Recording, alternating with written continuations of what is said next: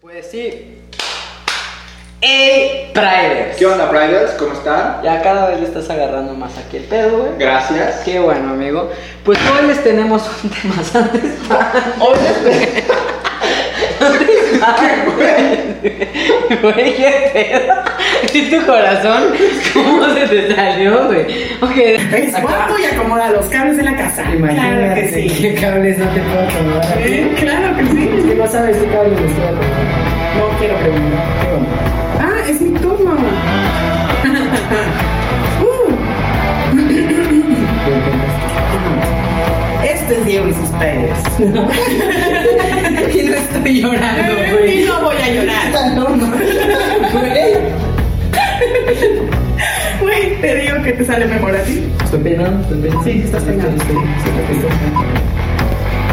Esto es Diego y sus Priders, el programa de educación sexual y mucho contenido LGBT, donde cada semana yo, Diego Martínez, desde el punto de vista de un profesional en la salud y jefe curiosa, te estaremos resolviendo cualquier tipo de dudas de esas que no te atreves a hacerle a nadie. Sobre todo la de hoy. Una de tantas que pueden hacer. Ok, supongamos que es hora de empezar, Pepe. Es hora de empezar.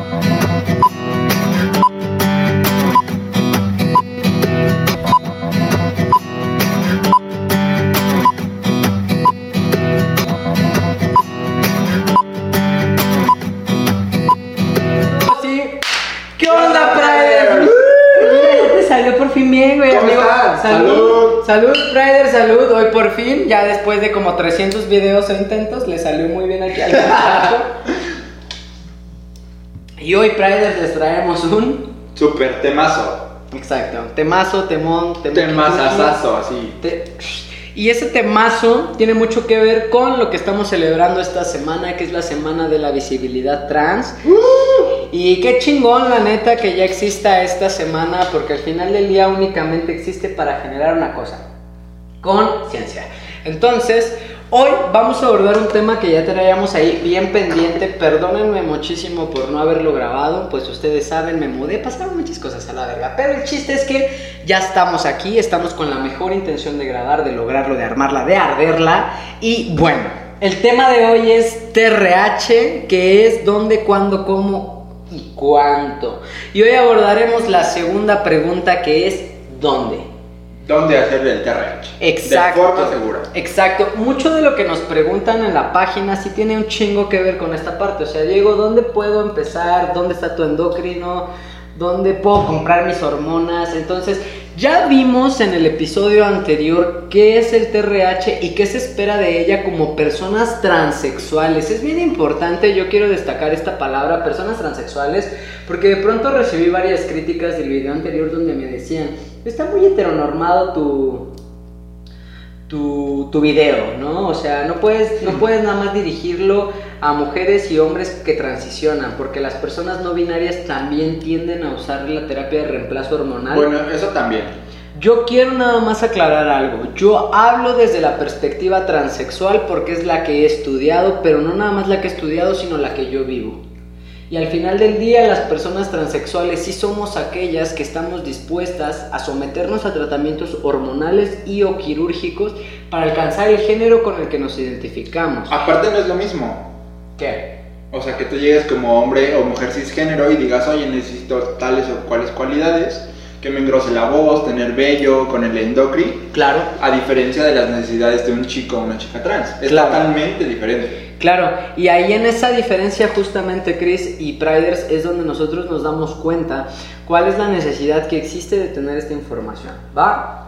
Y aparte de la información, la necesidad que se incluya en un ámbito público y político. Exacto, porque al final del día no tendríamos por qué estar gastando, por qué estarnos cuestionando dónde realizarme este tipo de servicios si yo perfectamente a lo mejor pago impuestos de seguridad social. Y aparte si mis cirugías o mi transición son este de seguros. Muy bien, ya aprendiste a decir transición, y no Transición, transformación. perdón, Por eso lo traje aquí a este video. Ustedes saben que los de TRH los hacía solos, pero miren, aquí mi amigo Gracias. necesita aprender más. ¿No? Entonces, No, pero aparte de eso, o sea, decir, si este lugar para mi transición, para mi cirugía plástica, estética, es seguro, no me van a dar este aceites, modelantes, o sea, eso también es una preocupación muy grande en la comunidad trans, no solamente pues general, De hecho, de hecho muchas de las mujeres trans realmente, pues, pues va a sonar un poquito feo o fuerte, pero mucho de lo que las aqueja en este sentido, ay, espérenme aquí la compu, es eso, o sea que, pues está ojete como el término suena, pero sí las estafan, sí las engañan. te meten aceites, te meten modelantes que no son este pues bios y que no son estéticos y que realmente te hacen daño y a la larga te producen gangrena, te producen cáncer. Exacto. Y esto no está, ojo, esto no está regulado por un ámbito político ni legal, ni Médico, jurídico, ni médico, sino que solamente son como Nada más. el espada de la esquina. Exacto. Quieres boobies, quieres más busto, quieres más cadera. Esto más en los en las chicas trans. Exacto. Y pues es un problema cañón, porque al final del día, pues no muchas llegan a vivir pues, hasta los 50 años. De hecho, la, La esperanza, la esperanza de vida de una persona trans es de los 35 años. O sea, me quedan 7 para seguir haciendo estos videos con ustedes, muchachos. Así que vamos a empezar. No, Dieguito. Me quedan 7, dije. Ah, no, o sea, la esperanza de vida dice o indica que a mí me quedan 7. 35, sí, y 35 años para nosotros está cañón. Yes. A los 35 apenas iniciamos nuestra vida. Y es bueno. Autónoma. No me estás ayudando aquí, estás matando mi esperanza. Perdóname, Entonces, güey, entonces ya podemos empezar. ¿Dónde? Gracias, ¿dónde? Bien. ¿Dónde hay que hacerlo? Muchos de los priders realmente me preguntan eso, me lo escriben así de Diego, o sea, la neta es que sí me quedé pensando en el video anterior, creo que sí soy una persona trans, creo que perfectamente me identifiqué desde siempre con el género opuesto al que yo al que yo me he identificado desde el nacer, yo soy una persona transgénero, transexual y sí quiero transicionar. Ya lo decidí, pero ¿dónde? Esa es la pregunta.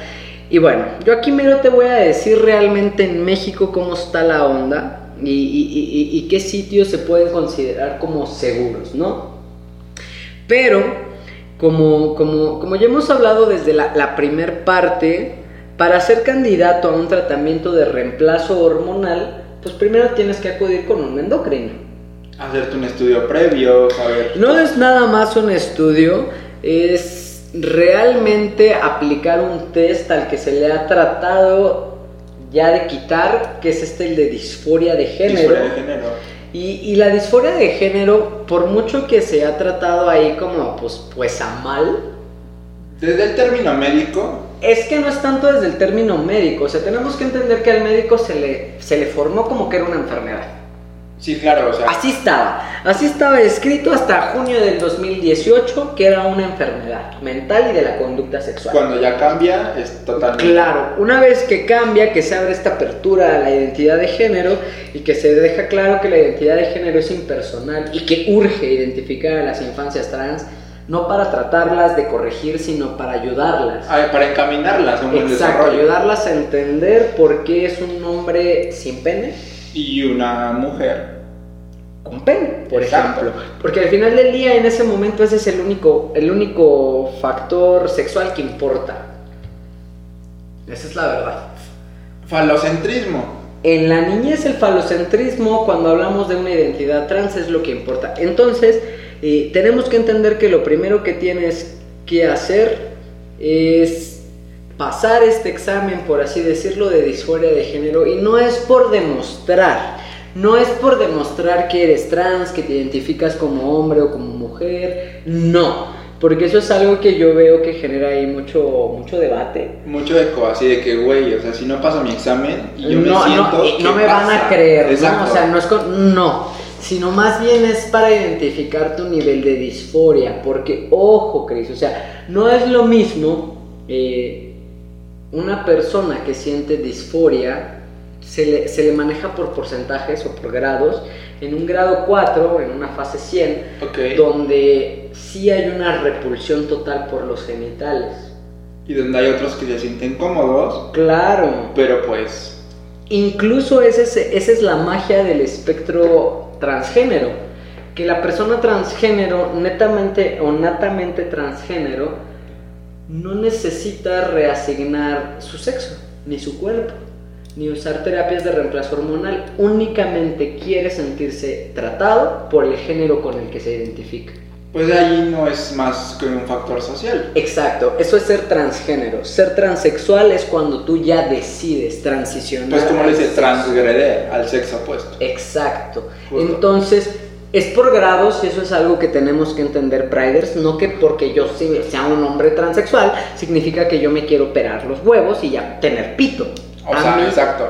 a mí eso no me llama. No, no es un nivel de disforia que yo viva. Y eso es lo que por lo menos la asociación por la salud de las personas transgénero en el mundo dice, güey, es importante saber el grado de disforia que presenta la persona trans para saber si es candidato o no a un tratamiento de reemplazo hormonal. Porque mucha de la ignorancia que se vive como miembros de la comunidad es eso, güey. O sea, que, que tú crees que porque eres transexual ya te tienes que operar todo y tienes que cambiar todo. Y la verdad es que no. Yo lo creía. Hay chicas o chicos que con ejercicio, con métodos diferentes, pueden lograr un cuerpo estético y que les guste y no necesariamente de forma médica. Exactamente. Entonces, por eso es bien importante quitarnos esta falsa creencia de que el test de la disforia de género es para saber si eres o no eres trans. No, no es así. O sea, no te Es- descalifica. Es para saber el nivel de disforia con el que vives y si realmente ese nivel de disforia requiere de que tú utilices terapia de reemplazo hormonal. Porque no es cualquier cosa como vimos en el episodio pasado. Te puede causar cáncer, puede afectar órganos blancos, puede al final del día generar cambios irreversibles. Exacto. Que a lo mejor... No hay vuelta atrás. Exacto, o sea que a lo mejor hoy me puedes decir, pues es que obvio, es que yo ya no quiero retroceder. Pero cuando tú ya empiezas a ver, porque a mí me pasó que, por ejemplo, tus genitales ya no se ven como se te veían antes. Y dices, Sí pasa algo dentro de ti y dices, güey. Verga, ¿qué sí". pasa, no? Literal dices, verga, ¿dónde está la verga? No, nah. no, o sea, pero es cierto. inclusive la depresión que se maneja es diferente en chicos y chicas trans. Claro, Hay muchos que hasta llegan como al suicidio. claro. Y ese es un tema muy delicado. Exacto, y lo es porque realmente el nivel de disforia pues varía muchísimo de persona a persona. Entonces tenemos que entender, Priders, que si tú ya vas a un tratamiento de reemplazo hormonal es porque tu nivel de disforia por lo menos se acerca a esta fase 2 en la que tus caracteres sexuales secundarios, o sea, la voz, la distribución de grasa y la distribución de vello, no es con la que tú te sientes feliz. Yo me he topado con muchos hombres trans que me dicen, es que güey, yo nada más me quitaría los senos, pero no me ponga, o sea, yo No, quisiera tener barba. barba, yo no quisiera estar peludo, yo no quisiera... Entonces son procesos que el endocrinólogo tendría que evaluar, ¿va? Y aparte también depende de cómo tú te sientas cómodo en un estereotipo de lo que para ti es ser hombre o ser mujer. Así es. Entonces, si ya nos vamos al estatuto en general, la Endocrine Society, o Society, Social, Ah, es cierto. pues la sociedad, la sociedad de Es- endocrinología... es- es- esa. recomienda que el diagnóstico de disforia de género se lleve a cabo por un equipo especializado utilizando los sistemas de clasificación internacional de enfermedades CIE incongruencia de género 11. Ojo aquí. Ojo aquí. Enfermedades me suena como... ah, Por eso digo, ojo aquí, porque todavía hasta el momento en el que se habilite el nuevo CIE, que sería este CIE 11, y el DCM6, se podría partir de que no es una enfermedad, sino una condición con la que el individuo transgénero tiende a vivir. innata, y nace. Exacto. Aparte. Porque tenemos que dejar algo bien claro, Chris, que es un concepto que existe sobre la enfermedad y que de hecho así se enseña en las escuelas. No todo lo anormal es patológico, Exacto, porque aparte de eso, o sea, pero todo lo patológico sí es anormal. Entonces tenemos que dejar en claro que no todo lo anormal es patológico y que en este momento lo que está ya buscando esta clasificación internacional de enfermedades es que se descarte esta anormalidad en la congruencia de género para que la persona trans pueda dejar de sentirse o llamarse enfermo. O llamarse también experimento. Exacto, porque no lo es. O sea, realmente sí tenemos que entender que mucho de nuestra transición al género con el que nos identificamos se podría considerar hasta experimental. Porque es algo nuevo, algo nuevo para la ciencia y la medicina. Porque es decir, ¿cómo pasamos en ese momento, no? Exacto. Cuando la mente y el cuerpo no coinciden. Exacto. Y, y en este caso obviamente sabemos que el, el manejo hormonal es un pilar fundamental. O sea, realmente para que tú puedas transicionar al género opuesto, el pilar hormonal es fundamental. Es lo que te va a mover, lo que te va a trans- transicionar. Claro, y Bueno, es- y también transformar de forma social. Claro, porque al final del día sí, sí vivimos una transformación social. Y, y- y aunque mucha gente esté peleada con este término de la transformación, yo creo que al final del día sí.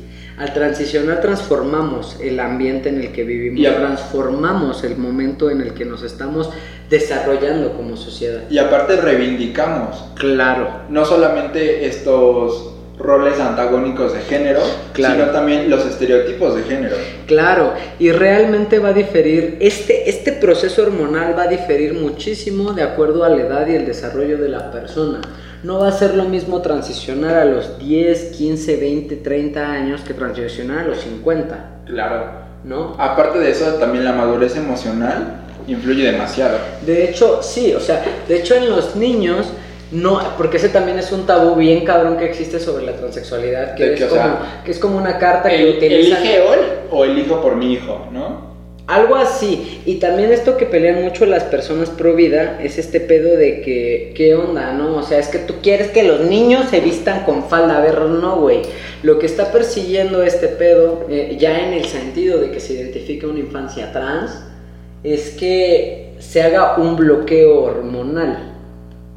Para En una edad en la que el niño, 13, 14 años, En pleno crecimiento. en pleno crecimiento y en pleno goce de sus facultades mentales, diciendo yo me identifico como hombre O como mujer. o como mujer, y, y en ese momento se haga un bloqueo hormonal, ¿para qué? No para que el niño se desarrolle como mujer o se desarrolle como hombre, no, sino más bien para que esos caracteres sexuales secundarios, llámese los senos, en el caso de las mujeres, o bien llámese este crecimiento incontrolable del vello y la manzana de Adán en el caso de los hombres, se detengan. Entonces ya la identidad de género trans, perfectamente joven, perfectamente niña, pueda, niña o niño, pueda definir en una edad adulta si ya desea transicionar o si definitivamente dice, no, pues, pues yo, me identifico, yo no me identifico ni como hombre ni como mujer, porque también puede suceder. Y que el bloqueo hormonal perdure en el caso de las personas transgénero no binarias, o que en el defecto, si la identidad de género trans era de hombre, se pueda desarrollar con los caracteres sexuales secundarios y secundarios de un hombre, que es la voz, el vello, la barba, O al contrario de las mujeres. Exacto, Igual, la y que el desarrollo de las mamas, que el desarrollo de las mamas no se haga en el caso de los hombres y como acabas de mencionar en el caso de las mujeres, ¿no? La voz, las caderas, la manzana, incluso, incluso las, Las facciones físicas y faciales las facciones demasiado. faciales, Claro, entonces esa es la prioridad de entender que si vamos a realizar un tratamiento de reemplazo hormonal no solo sea seguro, sino que también sea en un tiempo óptimo. ¿Y esto para qué? Para prevenir riesgos contra la salud. Claro, claro, ¿no? El adulto perfectamente puede iniciar su tratamiento de reemplazo hormonal con un diagnóstico confirmado y por lo regular se pide que haya un consentimiento informado de la, ahora sí, World Professional Association of Transgender Health, o sea, la ¿No? ¿Para qué? Para que se establezcan estos criterios en general de la elegibilidad del tratamiento. Porque eso es lo más importante, Chris. O sea, no cualquier médico endocrinólogo puede hacer esto. Ese es el problema. Debe estar capacitado. Exacto, e y debe de estar certificado, o sea, a donde tú vayas con el endocrinólogo que tú vayas, que es la respuesta aquí, ¿a dónde? Donde haya un endocrinólogo que esté certificado por la WPATH, Pues es claro. Claramente. Si ¿Por vas qué? al segurito social, pues Porque estos güeyes, estos güeyes realmente han dedicado su vida a estudiar esto. Gracias a ellos fue que la OMS lo descartó de su lista de enfermedades. Gracias a sus estudios. Entonces deberás buscar cerca de tu región un endocrinólogo especializado con este tipo de certificación. ¿Va? Eso es lo principal. Esa es la primera. Claro, ¿dónde? Pues porque va a depender muchísimo, obviamente, de- del nivel de capacitación que hay en su endocrinología. En México, bueno, en el Estado de México, lamentablemente, uno de cada 200 endocrinólogos, Chris, realiza este tipo de terapia. Muchos... Aplíquense porque es lo de hoy. Ay, Es que suena muy, muy mamón, pero es la verdad. O sea, muchos refieren decir yo no tengo la experiencia. Otros prefieren decir, pues yo prefiero no involucrarme en ese desmadre porque está muy cabrón, porque sí les hace daño a la larga, porque como vimos en el episodio pasado, repito y seguiré repitiendo, no es algo que sea cuestión de capricho, es algo que requiere disciplina, es algo que requiere constancia, es algo que requiere una inversión económica amplia, ya hablaremos de Pero eso cuando hablemos de cuánto cuesta, pero pero sobre todo hablamos de profesionalización Y de hacer las cosas bien. y de compromiso, porque al final eso es hacer las cosas. Las cosas bien. Claro. O sea, no, no solamente por ser endocri y decirle, oye, ¿sabes que yo te puedo ayudar para ganarme unos pesos? O sea, realmente es una responsabilidad y una ética profesional. Yes. ¿Dónde, Diego? ¿Dónde inicio mi tratamiento hormonal? Ok. Y de forma segura, Ok, entonces ya dijimos que de entrada, si en tu ciudad no existe, como en Ciudad de México, esta clínica especializada, pues debes de buscar un endocrinólogo, un equipo especializado que, ¿qué? que tenga perspectiva en identidad de género. No nada más eh, experiencia experiencia endocrinológica. endocrinológica en perspectiva de género, sino que tenga esta, este concepto bien claro de qué es la transexualidad y de qué es lo que persigue el individuo trans. Eso se lo avala o se lo certifica la WHPAT,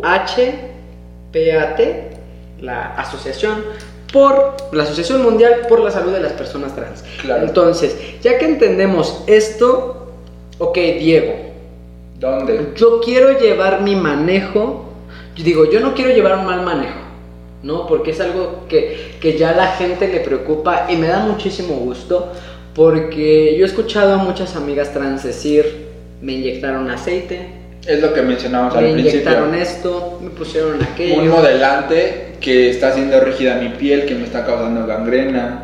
Y en el caso de, de- de las, de los chicos trans, de oye, me inyectaron estas hormonas que en lugar de beneficiarme me están perjudicando, me están subiendo de peso, me están sacando acné. Como ustedes supieron, o sea, al final del día, en el video anterior yo les compartí mi experiencia por el uso de esteroides. Entonces, al final, Priders, tu salud, su salud no es un juego.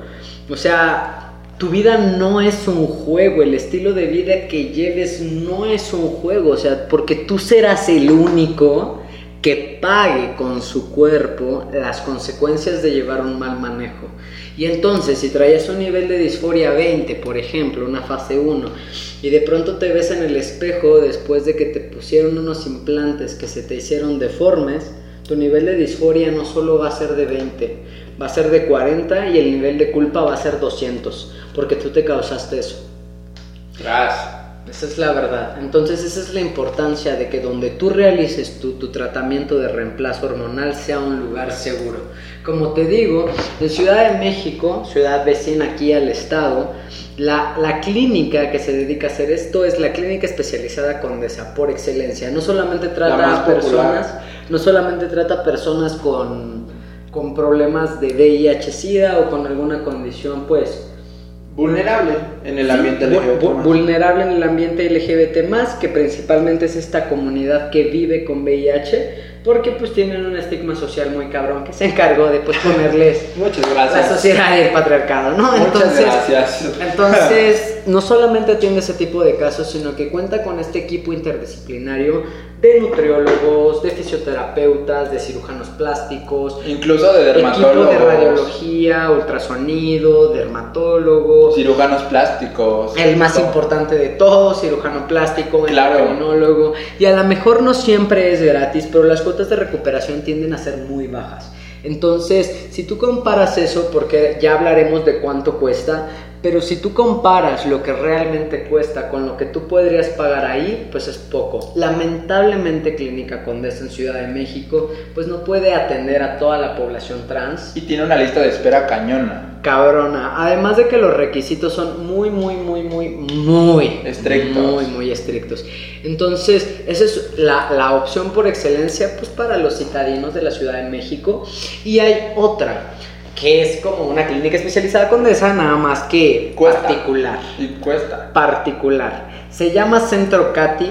Yo pues ya ahí he monitoreado qué onda con ellos. La verdad son muy profesionales. La verdad es que su equipo interdisciplinario es yo creo que de los mejores que hay en México. Los costos varían. Existen también estas posibilidades pues de accesar a un costo a lo mejor más más bajo dependiendo de tu nivel socioeconómico. Te pueden aplicar un estudio socioeconómico si así lo requieres. Se llama Katy. Aquí en el blog, en diegoysuspriders.com te dejo... Pues te dejo ahí el apartado para que tú puedas consultar, te dejo la liga directa y, y yo solo te menciono estos dos porque son los más conocidos. Y los más seguros. los más experimentados y lo que acabas de decir, Chris, los más seguros. Tienes que tener en cuenta, Prider, como vimos en el video pasado, si no lo has visto, ve a verlo, que el tratamiento o los resultados de la TRH van a depender mucho, no solo de la edad, sino de, de- de la genética del individuo. Entonces, hay que, hay que hacer mucha conciencia antes de decidir aventurarte en este desmadre, porque si lo quieres hacer de forma particular y apenas vives al día, imagínate qué va a pasar si por asociación del tratamiento de reemplazo hormonal llegaras a desarrollar, no sé, algún tipo de cáncer o algún tipo de quiste. Entonces, El costo incrementa demasiado. Claro, entonces Prider, cuando a mí me preguntan dónde empezar, yo te digo siempre empieza desde adentro, desde la conciencia, desde lo que yo soy, desde lo que yo quiero y después Prider, busca el lugar. Si quieres algún endocrinólogo en particular en alguna ciudad, mándanos un inbox, mándanos un mensajito a la página o aquí en los comentarios. Y si conocemos a alguien cerca de tu zona, te lo vamos a recomendar a ojos cerrados porque sabemos que son personas que se dedican a eso, a ayudar a personas transgénero a identificarse con el género, pues con el que realmente se sienten libres y felices, ¿no? Donde tu ser esencial puede reposar de la felicidad. Pero aparte también incluir la ayuda psicológica es buenísimo. Ahí voy. Porque, o sea, en, en mi tema personal, digo, yo no soy un, un chico trans ni una chica trans, pero el incluirte en tu vida y permitirte conocer a alguien que te ayude a orientar tus sentimientos, tus emociones, juega un papel muy importante. Claro, y, y lo que acabas de decir es bien esencial, porque parte de lo que dice la WHO, bla, bla, bla, bla, bla, por la salud de las personas Ah, trans, por la salud de las personas trans, es justamente esta parte, que debe de ser un trabajo multidisciplinario, o sea, no basta con que vayas al endocrino, también debes ir al psicólogo y tal vez también tengas que ir al sexólogo. Yo siempre les digo que el primer filtro sea la sexología, porque al final muchas veces lo que a ti te genera conflicto como individuo trans es decir, ¿qué soy? que me gusta, con qué me identifico. ¿Qué soy? Ajá. ¿Con qué me identifico? ¿Qué me gusta? Porque hasta he pasado casos de que muchos, muchas personas transicionan, pero realmente eran travestis. Yes. Y, es, y es algo, o sea, pero es como ah, dices, güey. Yes, porque el travesti solo es una expresión de género. Claro, o sea, usas la ropa del género opuesto. Claro, y no necesariamente. erótico. Claro, y no necesariamente necesitas verte con senos. Es que eso pasa muchísimo. Por eso la importancia de este estudio de disforia de género, sí o sí. Pero. Pero bueno, o sea, ya, ya para cerrar esta pregunta, Cris, del dónde, dónde me realizo este tratamiento, donde tú te sientas seguro, pero sobre todo donde tú sepas.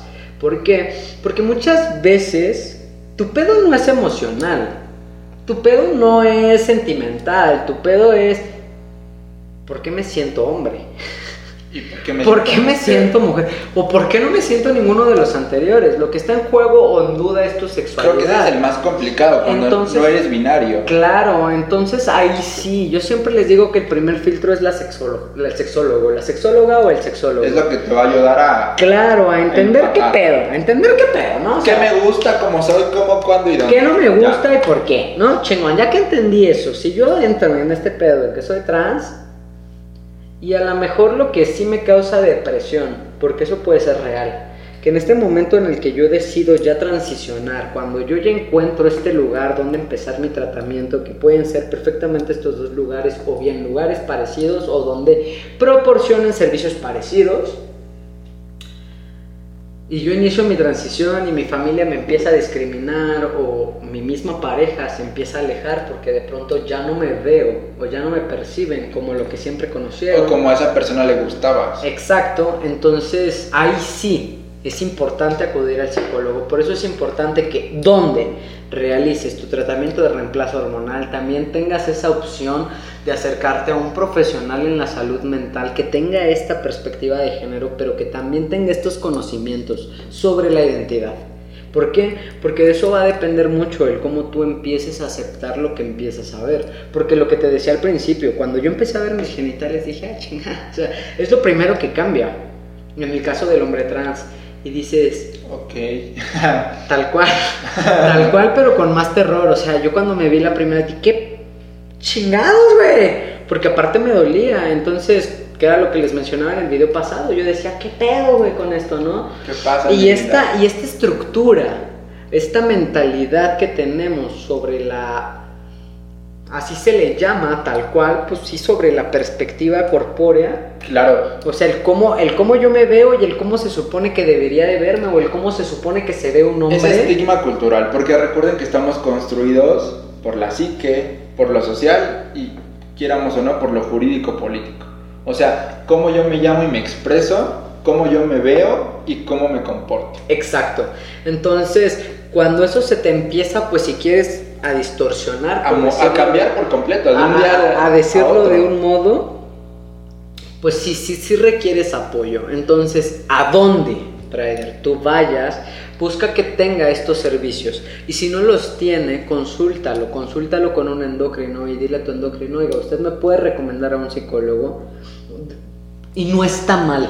O sea, lo que tenemos que entender es que cuando hablamos de ser una persona transexual, mientras más herramientas tengamos a nuestro favor en ciencias de la salud y salud mental, más debemos aprovecharlas sin tenerles miedo. Entonces, pues por mi parte es todo, Prider. Esta es la segunda parte, donde, donde, donde haya un equipo interdisciplinario certificado, donde, donde existan estas opciones donde, donde respeten el nivel de disforia con el que tú vives y el grado con el que tú te quieres eh, transicionar. Donde, donde tú te sientas a gusto para poderle hablar a ese médico, a ese profesional de la salud o de la salud mental, de cómo te sientes. Ese es el lugar que tienes que buscar. Estar cómodo, seguro y a salvo. Exacto. Fin. Fin. ¿Algo más que decir?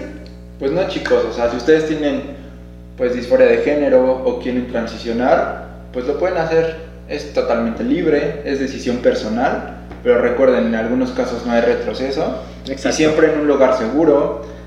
Y si es posible, pues generar empatía con algún familiar si es que no se tiene el apoyo. O si se tiene el apoyo, pues que mejor generar empatía con toda la familia. Y siempre avisar, no por el hecho de enunciar lo que vas a hacer, sino por el hecho de tu seguridad. Exacto. Entonces, Traders, pues no hay más que decir. Chris lo dijo perfectamente bien, Muchas lo gracias. resumió perfectamente bien como aliado de la comunidad trans. Y bueno, pues yo no tengo más. Traders, que amor para ustedes, los Cuídense quiero mucho. mucho, cuídense y nos vemos la próxima semana. Bye. Bye. Todo divertido. Ah, te digo. Como que ya fluyó.